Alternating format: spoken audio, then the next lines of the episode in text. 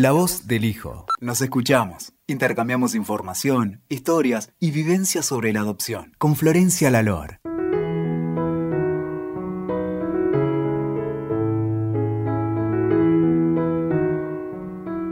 Hola a todos, bienvenidos a un nuevo podcast de La Voz del Hijo.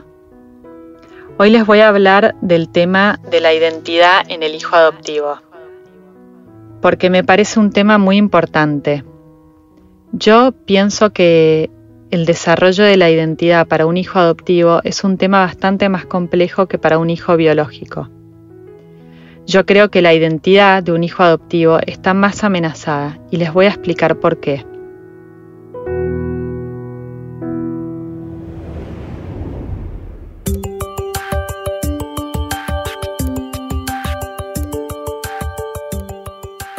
Primero les quiero dar una definición de identidad personal realizada por el doctor en psicología Félix Loizaga Latorre.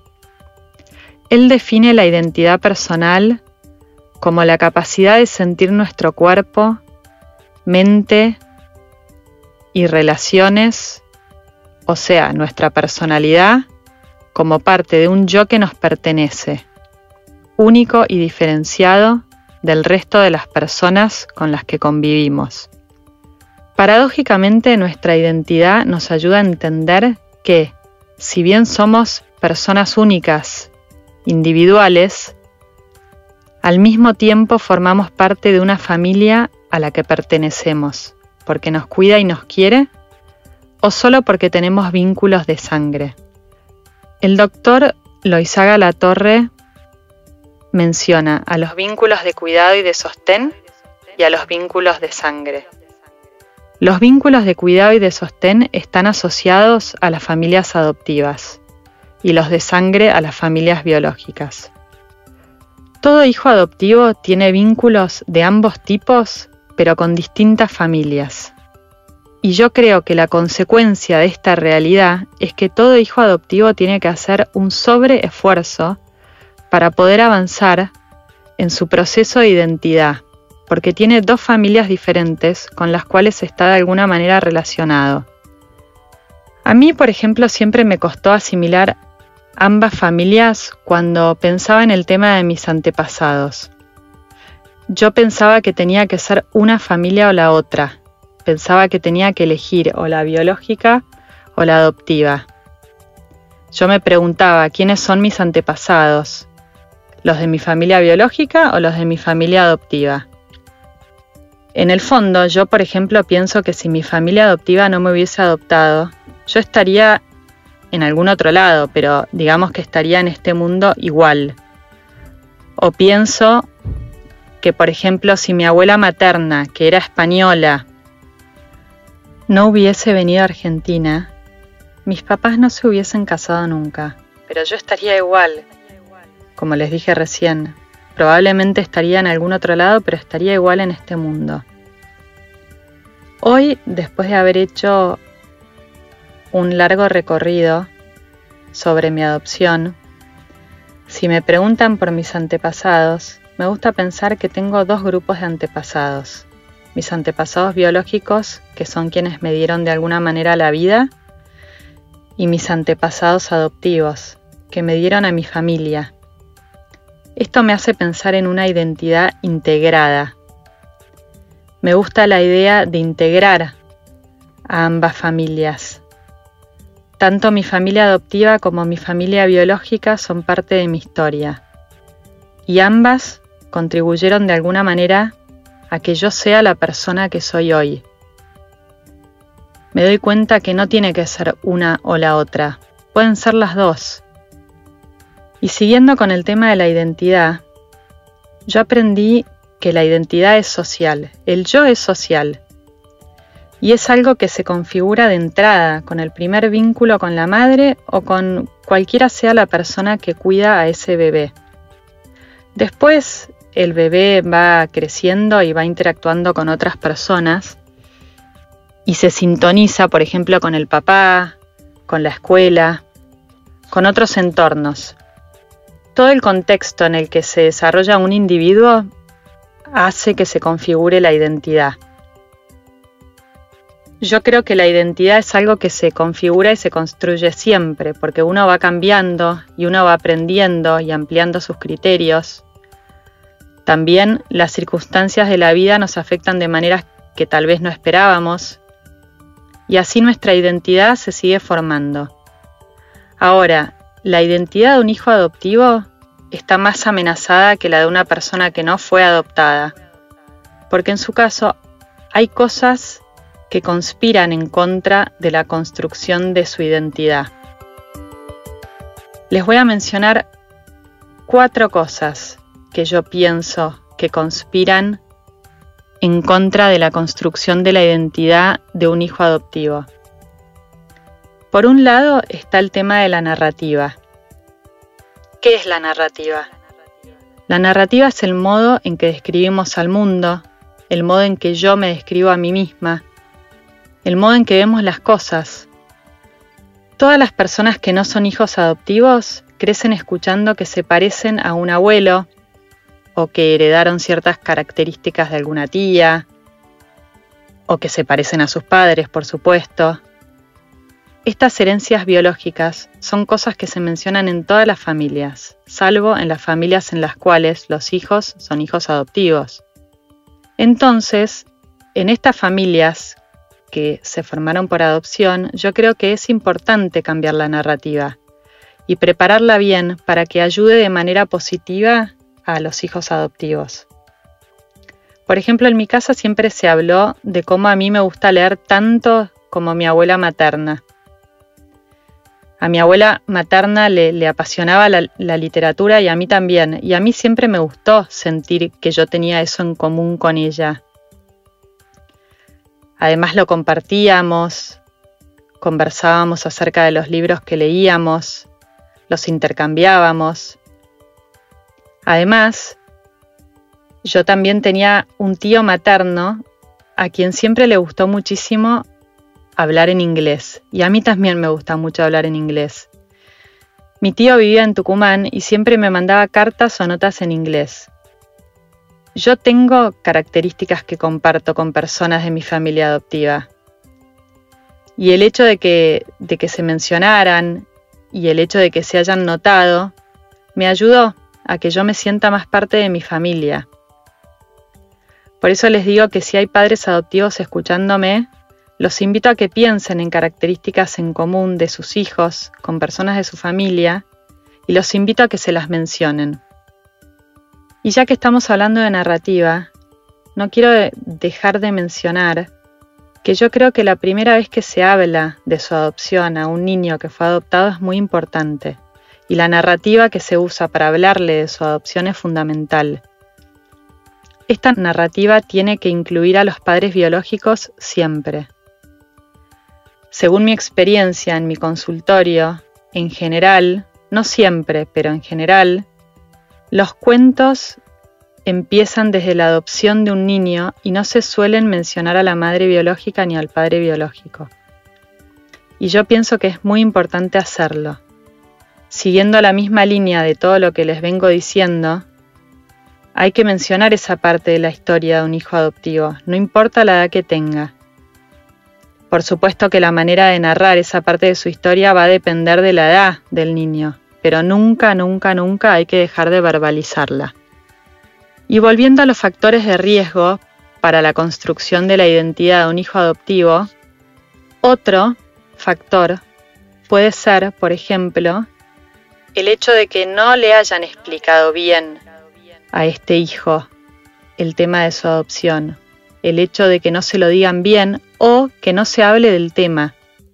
Si en la casa de un hijo adoptivo nunca se menciona su adopción, puede dar la impresión de que es algo negativo. Y lamentablemente esto pasa mucho. Hay muchos padres adoptivos que no hablan del tema con sus hijos. Muchas veces creen que es lo mejor, o a veces piensan que sus hijos no quieren hablar del tema. También entiendo que muchas veces los padres adoptivos tienen miedo porque no saben cómo mencionarlo.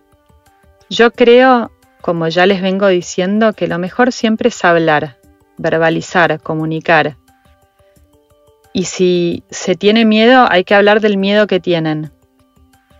Con el diálogo se, afianzan los vínculos, siempre, y se ayuda al hijo adoptivo con sus interrogantes. Además, yo creo que es bueno para la seguridad y la autoestima de los hijos adoptivos. Si se habla de la adopción y de la familia biológica sin tabúes, después cuando un hijo adoptivo, por ejemplo, lo molestan en el colegio por ser adoptado, que es, por supuesto que es algo que pasa mucho, yo creo que este hijo adoptivo va a tener más herramientas para defenderse y responder a esos compañeros, que tal vez le dicen cosas por ignorancia. Y ya que les estoy hablando de cuando no se habla del tema de la adopción, quiero contarles algo que yo también veo mucho en mi consultorio. Muchas veces los padres adoptivos no quieren mencionar que sus hijos son hijos adoptivos y yo los comprendo. Entiendo que no quieren marcar una diferencia, pero yo pienso honestamente que es un error, porque pienso que realmente no es lo mismo ser hijo adoptivo que ser hijo biológico. Hay una diferencia. Esto no quiere decir que ser hijo adoptivo es peor o mejor que ser hijo biológico, para nada. Simplemente es diferente. Son dos maneras distintas de ser hijos. Y por supuesto que no estoy diciendo que cada vez que uno habla de su hijo tiene que estar aclarando que es su hijo adoptivo. Pero no hay que negarlo ni silenciarlo del todo. Como les dije recién, hay una diferencia entre ser hijo adoptivo y ser hijo biológico. Y también hay una diferencia entre ser padre adoptivo o padre biológico. Mi recomendación siempre es que hablen de esto y que lo puedan mencionar cuando es lo indicado, sin miedo. Y ahora quiero volver a los factores de riesgo para la construcción de la identidad de un hijo adoptivo. Otra razón por la cual la identidad de un hijo adoptivo se puede ver amenazada es una acción, puede ser una acción.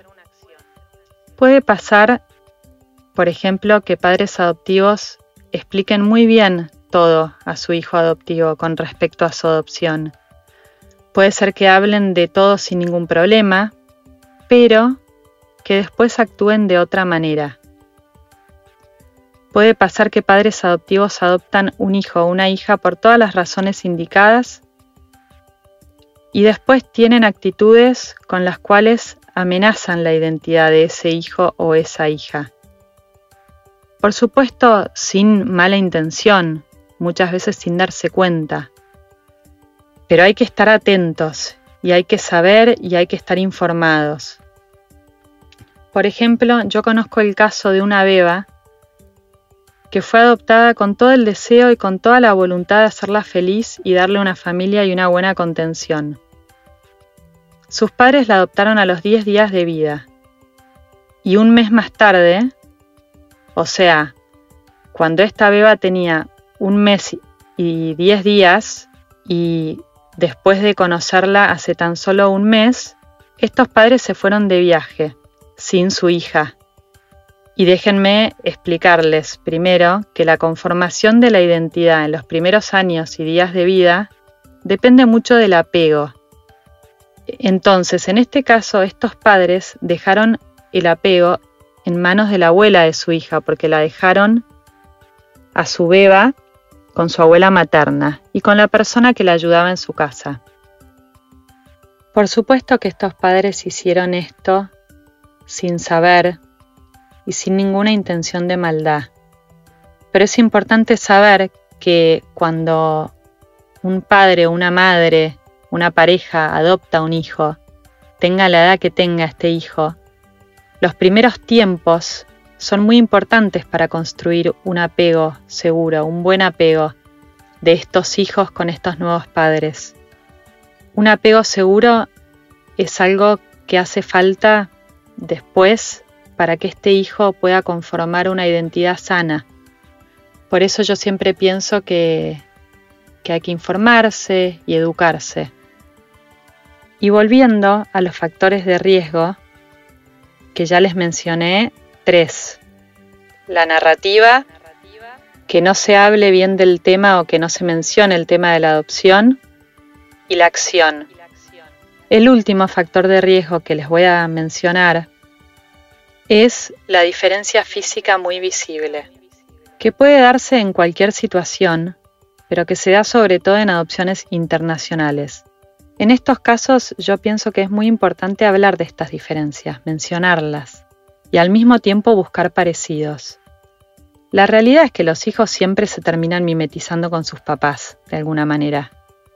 A mí, por ejemplo, siempre me dicen hasta el día de hoy que camino igual que mi mamá. Yo no me doy cuenta, por supuesto, pero bueno, la gente lo nota. Cuando los chicos van creciendo siempre tienen características similares con sus padres adoptivos. Entonces es bueno mencionar las diferencias y también hablar de las similitudes. Pero hacer de cuenta que las diferencias físicas no se notan nunca es bueno. Y en el caso de las adopciones internacionales, es muy importante que los padres adoptivos sean culturalmente sensibles a la cultura de origen de su hijo. Los padres adoptivos tienen que encontrar la manera de darle a su hijo información acerca de su cultura de origen. Y también tienen que comunicarle los aspectos positivos de su país de origen, para que pueda desarrollar una identidad positiva. Ahora, ¿A qué edad empezamos todos a preguntarnos sobre nuestra identidad? En general es en la adolescencia. Es en la adolescencia cuando todos nos preguntamos, ¿quién soy yo? ¿A quién me parezco? ¿Qué quiero ser? ¿Cuál es mi vocación? Quiero decirles a todos los papás adoptivos que me estén escuchando en este momento que es muy común que un hijo adoptivo empiece a preguntar más sobre su familia biológica cuando ya es adolescente. Es esperable. Tal vez no pregunte, pero sepan que sí piensa en esa familia. Y ante esas posibles preguntas y cuestionamientos, lo mejor siempre es responderles con sinceridad. Mi recomendación siempre es que haya una apertura al diálogo y que hablen sin miedo. Y ahora algo que no quiero dejar de mencionar, porque es algo que, me han preguntado, es qué pasa con la identidad de los niños que crecen en hogares o instituciones hasta que son adoptados. Alguna vez me han preguntado qué pasa con la construcción de la identidad de los chicos que no tienen una familia durante los primeros, por ejemplo, 6, 7, 8, 9 o 10 años de su infancia. Yo pienso que no nos tenemos que quedar con el concepto tradicional de familia. La noción de familia en la historia de la humanidad en realidad es una noción bastante nueva. La noción de familia como papá, mamá e hijos es bastante reciente. Yo creo que la identidad se arma con el vínculo. Hay que pensar siempre en el vínculo. Si un chico o una chica vive en un hogar y tiene un vínculo con alguna persona de dicho hogar, una de las formas de armar su identidad es justamente en el vínculo con esa persona. En los hogares y en las instituciones hay personas que cuidan a los chicos, que no son sus madres y que no los van a cuidar toda la vida, pero sí les dan un modelo de relación y un modelo de vincularse que actúa quizá de lunes a viernes y quizás en un horario reducido, pero que actúa al fin, esos vínculos son importantes y son los que ayudan con la construcción de la identidad de estos niños. Después, cuando estos niños crecen y son adoptados por una familia, ya tal vez siendo ellos un poco más grandes, es muy importante que los padres adoptivos les crean cuando sus hijos les cuentan cosas que han vivido antes de sus adopciones. A veces pasa que los chicos cuentan cosas que vivieron y tal vez sus padres adoptivos u otro adulto, tal vez algún profesional, no les creen o dudan de ellos y les dicen que no puede ser que tengan esos recuerdos porque ellos eran muy pequeños cuando sucedieron. Y les estoy diciendo esto porque lo he visto en mi consultorio, lo he escuchado yo creo que es muy importante creerles a los chicos, porque sí puede ser que recuerden. Y la identidad se construye con su memoria y con unos padres que les dicen, sí, te creemos.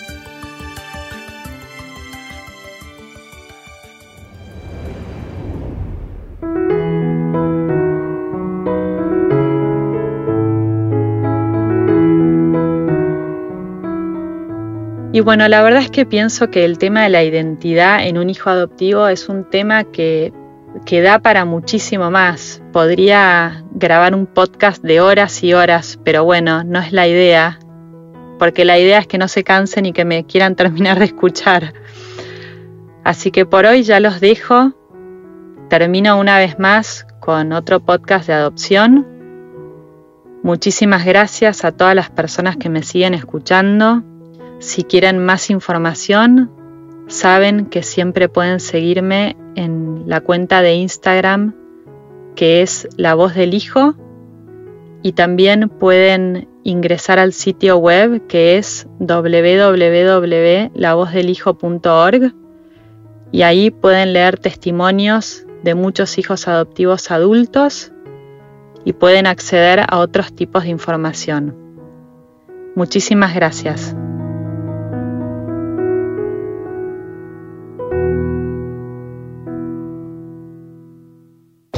Escuchaste La Voz del Hijo.